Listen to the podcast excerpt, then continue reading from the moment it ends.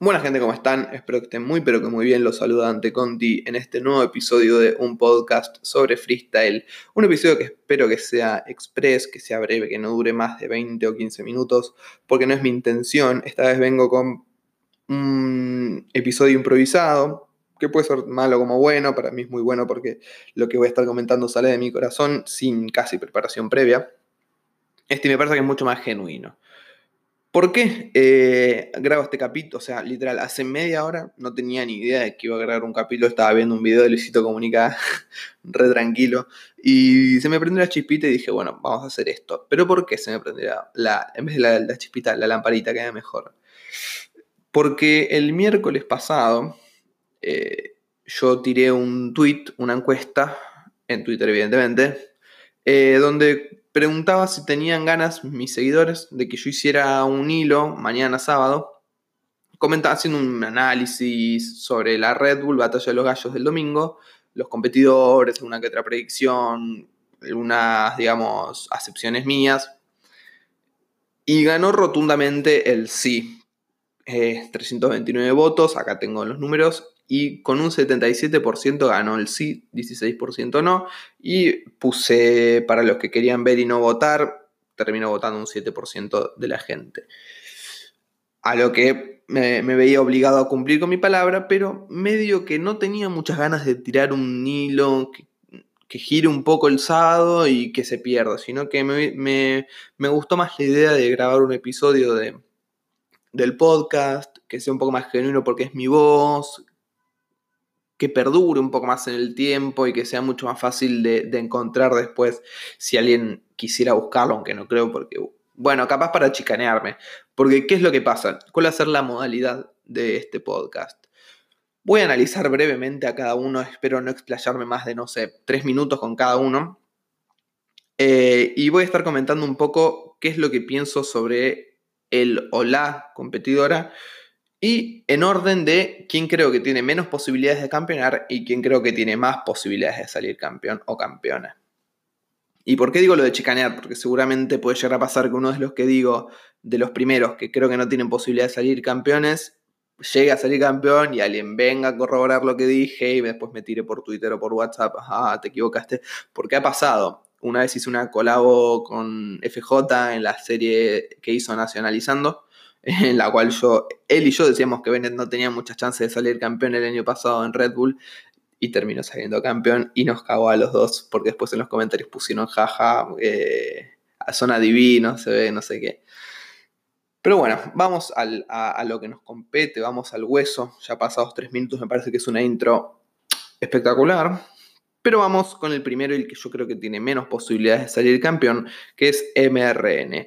Comentar Primero que nada, felicitar a MRN porque con el formato que dio Red Bull para, para clasificar a la final nacional, que un interino y que un sanjuanino esté entre los 16 de la nacional es un mérito enorme. ¿Qué es lo que pasa? Para dar un poquito de contexto, como hago siempre. En 2017 y 2018 hubo regionales de las cuales eh, los competidores del interior podían destaparse, no, no en el sentido literal obviamente, sino que como hacerse ver. Eh, y participar de una nacional que da muchísima visibilidad a los medios, lo que eso conlleva a ser una de las naciones más importantes de, habla hispana como Argentina, te da la posibilidad, digo, ser participante de ella te da la posibilidad de ponerte en boca de todos si es que haces un buen papel y si haces un mal papel también, pero por los memes y eso que, que no está tan copado, la verdad. Pero ¿qué pasó? Este año por la poca, las pocas localidades, digo, por las muchas localidades que quedaron disponibles el año pasado en el Luna Park, por no tener una lista tan potente de competidores, es que Red Bull decidió suprimir las regionales este año y que sea como había sido en 2016 y antes en el postparón, que era video de audición, y si clasificabas, clasificabas directo a la nacional. ¿Qué es lo que trae eso? ¿Cuál es el prejuicio más grande que tenemos nosotros? Es que bueno, que es medio una excusa y que eligen a cualquiera que tenga nombre o hype o visibilidad para meterlo ahí adentro. Eh, un, bueno, uno de ellos fue, bueno, que suelen casi ser siempre los más conocidos o los de Buenos Aires, que decir eso es más o menos redundante porque casi todos los conocidos son de Buenos Aires, salvo casos eh, aislados. Por eso es que me parece que MRN, siendo San Juanino en una escena tan poco conocida como las de esa provincia, es un logro que esté representando, como dije, su provincia en una nacional en la cual tenía todas las de perder o las de no quedar eh, como, como clasificado. Me acomodo un poco el micrófono, perdón. Pero ¿qué es lo que pasa? MRN es un, es un desconocido casi. No creo que tenga demasiado apoyo del público. Por esto mismo, porque no lo conoce casi nadie. Medio que no tiene mucha trayectoria de antes. Eh, viene de la Internacional de la Cara de Perro, en la que tuvo un, papel excelente. Pero como que faltó algo. Y me parece que a menos que pasen dos cosas, no va a poder ni siquiera pasar octavos. La primera es que maneje muy bien las temáticas y las palabras que le vayan a poner en las rondas y su compañero y su contrincante, digo, se abatate y pueda rascar un par de puntos desde ese lado y pasar. O que sea, digo, se haga enorme ante un rival más grande que él, medio efecto David y Goliat, y pueda pasar a cuartos. Pero la verdad que veo muy difícil esto segundo, muy probable lo primero, pero lo que yo veo es que lo va a tener muy complicado MRN para pasar de octavos de final. Vamos al puesto número 15 y al puesto número 14 que, em, que, que, las analizo juntas porque me parece que el caso es el mismo y, y me da medio cosa decir esto sobre NTC y sobre Roma porque creo que eh, si el paradigma fuera distinto, si las hubiesen elegido a las dos no sé, en la nacional del 2021 o 2022 creo que las podría haber, puesto un poco más arriba, pero creo que con el poco rodaje que tienen, eh, medio que el boom de la movida femenina en el freestyle las, las agarró muy, muy frescas, muy, muy, muy repentinamente, y no sé si, si todavía tienen tiempo de asimilar que están en una nacional de Red Bull. Y, lo mismo, a menos creo que lo mismo que también MRN, que no lo mencioné, los nervios van a jugar muy en contra. El peso que tiene estar representando a un, a un colectivo creo que va, va a ser un, detonante. Entonces, medio que me parece que, a menos que ocurra lo que comentaba con MRN, que les vaya perfecto con las palabras, o que se achanche su rival y, y, ellas, ellas se agranden, va a ser muy difícil que pasen de octavos de final. El competidor número 13 es uno que, si me pasa el caso contrario, si me lo ponías hace dos años o hace uno, capaz te hubiese dicho que podías llegar a rascar unos cuartos de final y con, y con ganas, una semis. Y es Cold. Cold es un competidor cordobés campeón de, varios torneos importantes, entre ellos la cara de perros 2 vs 2 con, con Pablo Londra, que hoy está tan lejos de ser freestyle. Pero imagínense hace cuánto salió campeón Cole de esta competencia. Pablo Londra todavía competía. O sea, es un montón. Por eso es que también me pareció muy raro Cole, el cordobés, este, que haya sido seleccionado. Me acuerdo en 2017 cuando volvieron las regionales en Córdoba, Cole había sido lo, habían clasificado a la regional, pero por tema de edad lo tuvieron que bajar último momento y fue medio un revuelo por Twitter porque uh, ahora la, regional va, a ser solo de, ¿cómo se llama? De, de Lewan. Pero, pero no siento que, pase lo mismo ahora. Siento que es un competidor que la gente lo tiene como, bueno, me, hasta ahí. Y creo que le va a jugar muy en contra de eso. Pero siempre viene lo mismo. Siempre puede llegar a, a marcarse un, un sub como el año pasado, o como un 2 sería el año pasado, que no tenía nadie en cuenta y terminó siendo campeón. Y puede llegar a pasar que eh, Cold rasque unos cuartos de final, pero lo veo muy difícil, a menos que le toque, supongamos, o sea, el tema de emparejamientos. Yo, es lo que digo siempre, todo análisis previo que se haga va a ser al pedo porque después Cold va contra MRN y los que yo decía que ninguno de los dos podía pasar de octavos chocan, entonces uno pierde, sí, bueno, tengo razón, pero el otro pasa a cuartos y, y, me caga. Pero bueno, Cold lo mismo, un, un, chico que tiene mucho punch, mucho ingenio y mucho flow, pero el hype que tiene es muy, muy bajo, entonces creo que eso siempre puede llegar a, a perjudicar. Lo que sí veo en Cold y en los otros y en NTC, Roma y MRN que nombré antes, es que si hacen un muy buen papel en octavos, un muy buen papel en octavos y dejan buena impresión, para la segunda ronda van a tener muchísimas chances de pasar a semifinal. Porque el, público argentino es, es eso. Este, puede ser, y pasó en la internacional de FMS con Stigma, ponele. El público argentino como que no, como que no junaba a Stigma, pero por el buen nivel que dio, le empezó a gritar todo y de hecho llevaron a, una réplica esa batalla contra Kaiser. Pasando al competidor número 12 tenemos a Peco Flow, el mendocino. ¿Y por qué lo pongo tan bajo? Lo mismo que por, que por Cold. Creo que haber perdido tantas veces injustamente, va, tantas veces, dos veces, pero las dos injustamente en Batalla de los Gallos, hizo que se perdiera un poco el hype hacia su figura. Sin embargo, estuve leyendo por Twitter que, que es un MC que tiene posibilidades, pero eh, de lo poco que estuve buscando este año se vio muy poco de Peco Flow, se vio mucho de República, que es la competencia por excelencia en Mendoza, y una, y una sola batalla en Kingdom, que fue una 2 vs 2 muy random, en la cual estuvo contra Gasper, el peruano, que vaya a saber quién, quién eligió que estuvieran juntos, la que perdieron en primera ronda contra Hamper y contra uno que se llamaba Els, si no me equivoco. Pero, no sé, dudo muchísimo también de que, de que Peco pueda pasar de octavos, a menos que lo mismo, que le toque uno de los anteriores o sea grande mucho o desde los jurados decidan no tonguearlo como se dijo en, campeonatos pasados. Pasando al competidor número 11, me duele muchísimo ponerlo en este lugar y acá entra ante Conti completamente subjetivo, no tratando de ser objetivo, aunque ya es imposible, y es Doser. A Doser le agarré muchísimo cariño por el perfil que le armé, por las veces que hablamos, y me duele, pero no lo veo tanto con ni siquiera con ganas de, ser bicampeón. Sí me lo comentó un poquito en la entrevista que va a haber un doser nuevo, así que en ese sentido me, emociona y me genera ansias. Pero, ojo, porque el año pasado también era lo mismo.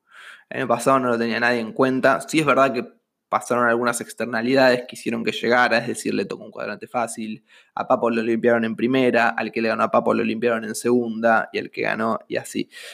Eh, por lo que fue bastante sencillo, no, pero sí lo tuvo mucho más fácil que los otros para llegar a la final y después salir campeón contra Stuart. Lo que puede llegar a pasar esta vez. Si Dosser se pone en un cuadrante fácil y los otros se van, se van cagando trompadas entre sí del otro lado, ojo.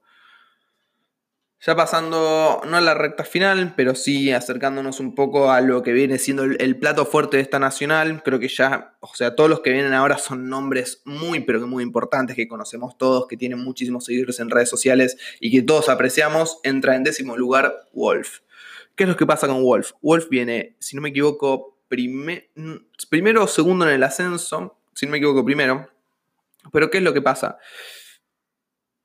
Los que vienen adelante creo que lo superan en muchísimos aspectos, ¿no? Eh, en Punch, hay gente que lo supera en Flow, mm, hay gente que el público espera que, que haga más que Wolf. Por ende, me parece que contra estos que vienen, a menos que pase una cosa extraña, Wolf tiene todas las de perder contra los que vienen después. Y medio que reviso acá para no equivocarme, pero leo los nombres y me parece muy complicado que Wolf le saque ventaja. A no ser que pase esto, y es que en octavos se limpia uno de ellos y después tenga el hype altísimo y que el público vaya con él a full. Pero también creo que, a, pesar de, que lo amo a Wolf y que me parece. y que me serviría muchísimo que saliera campeón, primero porque lo quiero ver en FMS el año que viene, y segundo porque creo que sería un buen representante. Creo que nunca se le dio la oportunidad a Wolf de que represente bien afuera, y esta podría ser una gran posibilidad en España. Pero me parece que la va a tener muy, pero que muy difícil. Sin embargo, espero que avance lo máximo posible y que rasque el, el máximo de puntos posible porque lo banco a morir. El noveno puesto, también medio que que lo discutí si ponerlo acá o si ponerlo décimo o un poquito más adelante, pero no sé, es Tuku. Tuku es un competidor que el año pasado, si hubiese estado, era claro candidato a ganarla. Estuvo en mil millones de, eventos, rascó puntos por todos lados y llegó a estar en el playoff este año que perdió contra Trueno. Eh, a partir de eso creo que se vino un poquito abajo no sé si anímicamente, no sé si competitivamente, pero ya creo que ni siquiera figura en el top 10 o, si, capaz en el top 10 sí, pero en el top 5 estoy casi seguro de, que no está Tuku de las 11 FMS y bajó un poquito las ganas que tiene la gente de, verlo. Sin embargo, creo que es uno de los punch más fuertes que tiene esta nacional.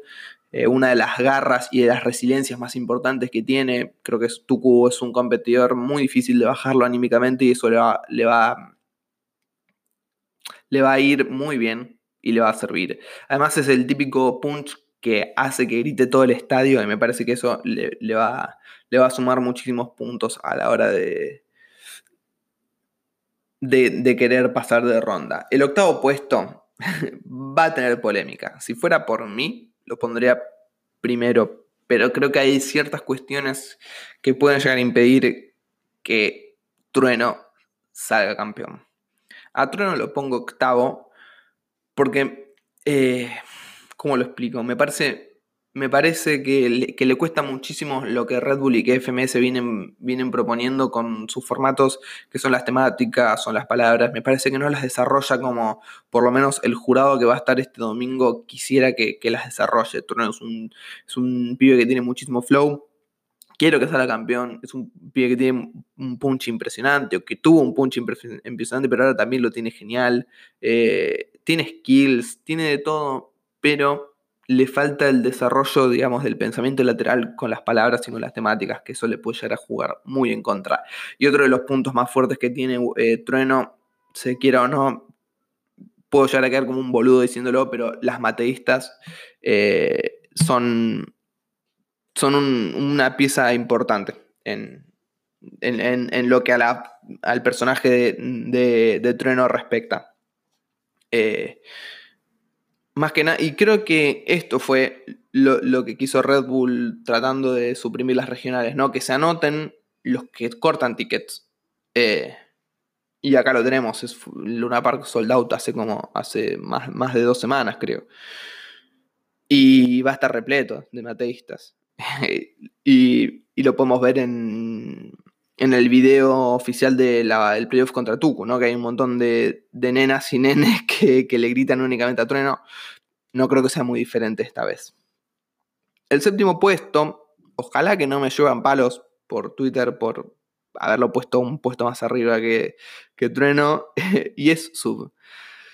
Sub lo que tiene fue eh, lo que es, es muy parecido a Tucu. Tiene un punch súper fuerte, se lo crujió a Trueno en la primera ronda, después medio que bajó, pero la impresión que dio en la última batalla contra Papa fue muy positiva.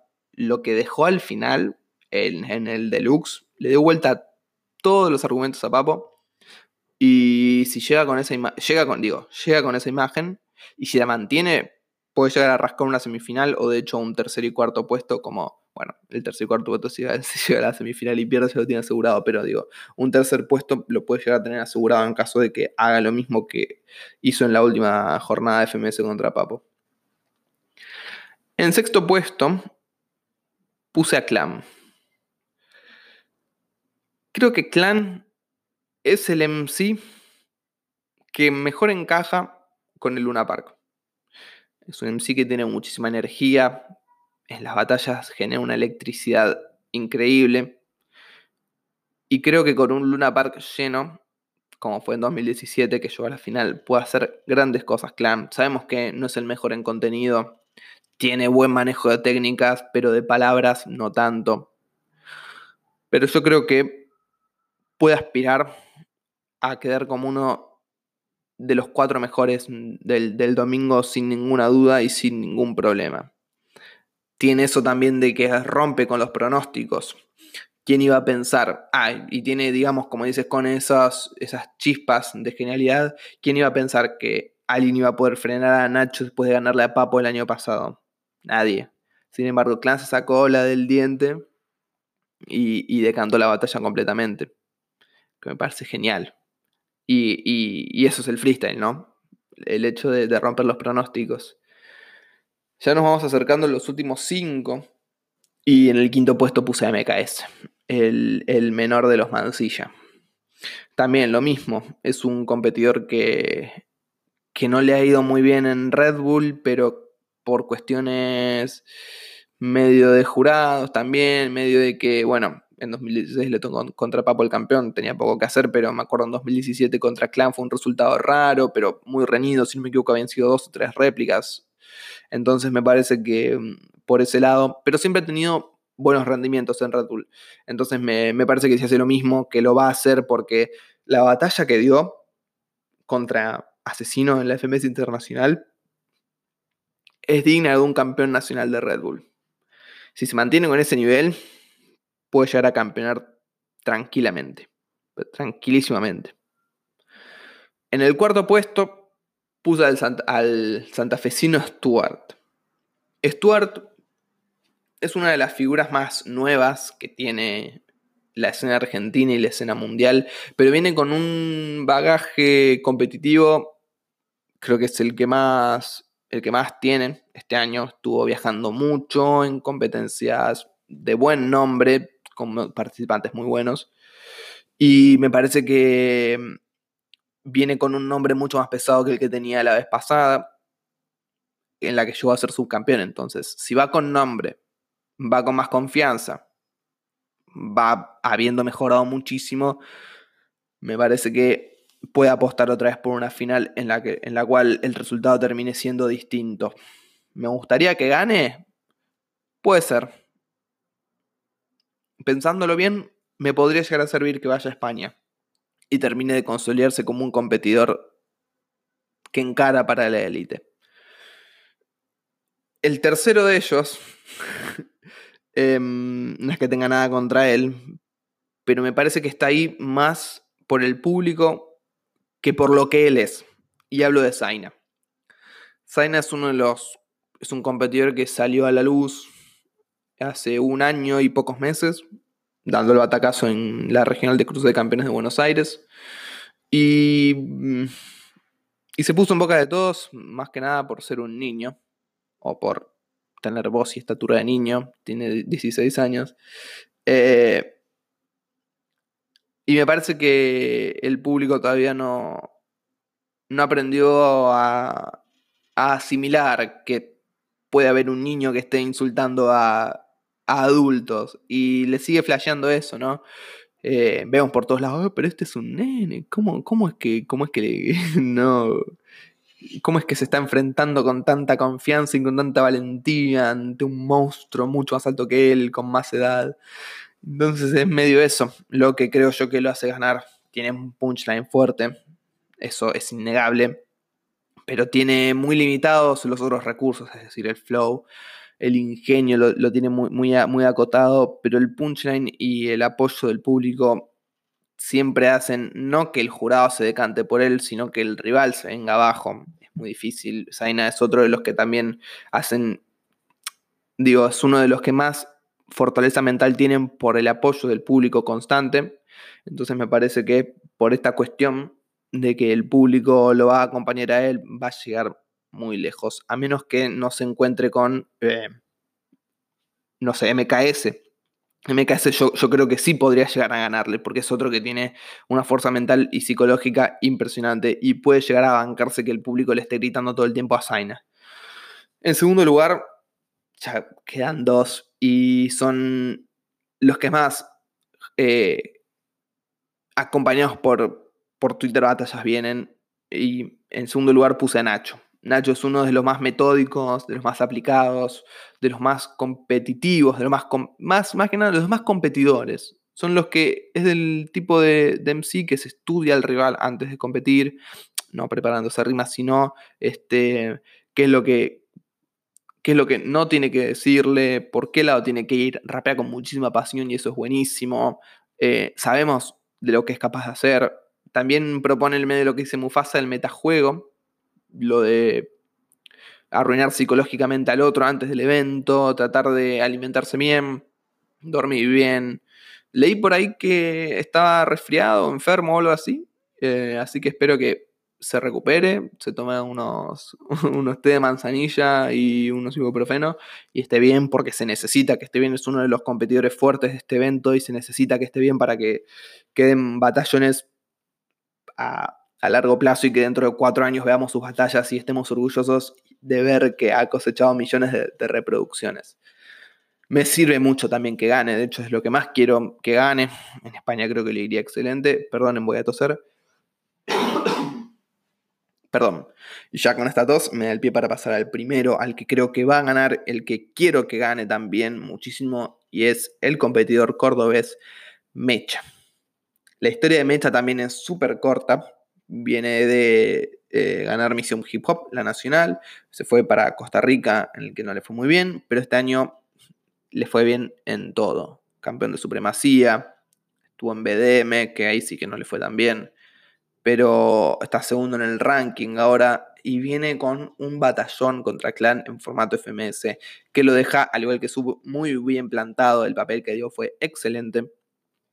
Y eh, bueno, vienen con un hype impresionante, digo, eh, estuvo en Sucre mucho, estuvo mucho, de hecho salió campeón de Sucre, el campeón de invierno, entonces viene con muchísimo, pero muchísimo hype, tiene un punchline súper, súper, súper fuerte, tiene un ingenio bueno, se puede decir que tiene un ingenio bueno tirando a más, este, y, y creo que si está bien, física y mentalmente, le toca un buen cuadrante, y no pasa alguna otra cosa con respecto al jurado, puede llegar a salir campeón tranquilamente. Señoras y señores, me excedí un poco de lo que tenía pensado. Va a quedar un episodio de 26 minutos y algo, si no termino antes de hablar. Espero que les haya gustado este análisis, espero no haberme contradecido o contradicho. Qué mal que estoy quedando. Pero mm, espero no, haber dicho ninguna boludez. Espero haber concordado con ustedes. Si tienen algún, alguna queja, algún reclamo, algún consejo, soy todo oídos. Pero este fue este episodio improvisado y express de un podcast sobre freestyle. Nos estamos viendo el domingo en la Nacional. Voy a ir, voy a estar por, por la platea. Cómodo, sentado como buen abuelo, porque si no me duele toda la espalda después. Así que nada, em, espero que les sirva, espero que los ayude, hagan sus análisis, sus podios, sus apuestas, sin dinero por medio, por favor. Y jueguen con lo que se viene, porque al fin y al cabo esto es una competencia para que nosotros disfrutemos. Si van, apoyen a todos por igual. Y la verdad que, no sé qué me hago el, el, formador de opinión, si total a mí me escuchan tres gatos locos y dos de ellos ni siquiera son de Argentina ni, ni van a venir a verla. Pero bueno, eh, espero que les haya gustado, los espero dentro de 15 días o un mes o lo que me tarden en hacer el siguiente episodio. Probablemente sea analizando la nacional junto a algunos invitados. Pero bueno, de vuelta, espero que les haya gustado. Déjenme opiniones, consejos o cosas para mejorar, que yo las voy a estar escuchando o leyendo. Adiós.